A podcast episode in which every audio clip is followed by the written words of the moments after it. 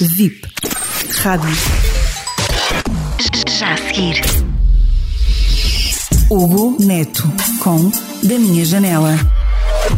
Esta semana ficou marcada pela passagem de três anos de Rui Rio à frente do PSD. Sou defensor da estabilidade institucional. Acredito que os mandatos devem ser para cumprir e que as avaliações dos protagonistas políticos devem ser feitas no final de cada ciclo para o qual foram escolhidos. Ser líder da oposição não é tarefa fácil. Implica acompanhamento constante da ação governativa, capacidade de análise crítica apurada e um fino instinto político que permita comunicar eficaz e assertivamente sempre que as circunstâncias permitam.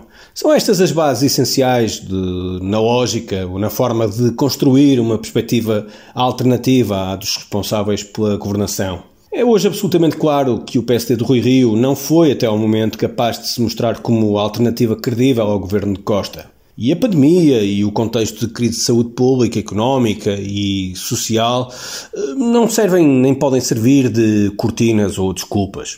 Os portugueses carecem de uma luz ao fundo do túnel. O PSD tem como principal partido da oposição, obviamente, de ser responsável, mas isso em nada o inibe de se afirmar e de erguer bem alto as suas diferenças e marcas distintivas.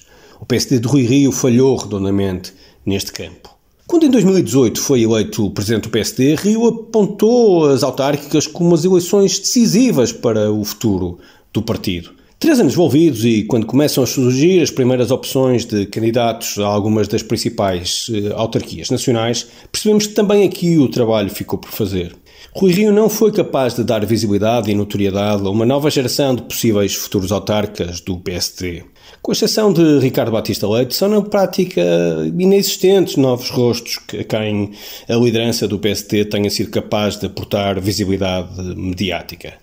Mas também faltam bandeiras. Ninguém percebe ou conhece quais são as soluções do PSD Nacional para os novos problemas ou paradigmas urbanos.